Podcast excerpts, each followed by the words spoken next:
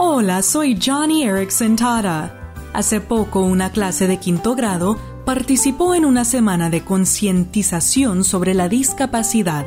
Usando lo que aprendieron, comenzaron a salir con un grupo de estudiantes en el programa de necesidades especiales. Kyle, uno de los alumnos de quinto grado, dijo, Estábamos nerviosos, pero poco a poco nos fuimos sintiendo más cómodos y todos nos hicimos buenos amigos.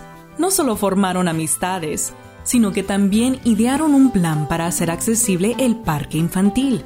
La comunidad se involucró y ahora la escuela tiene un parque infantil totalmente accesible.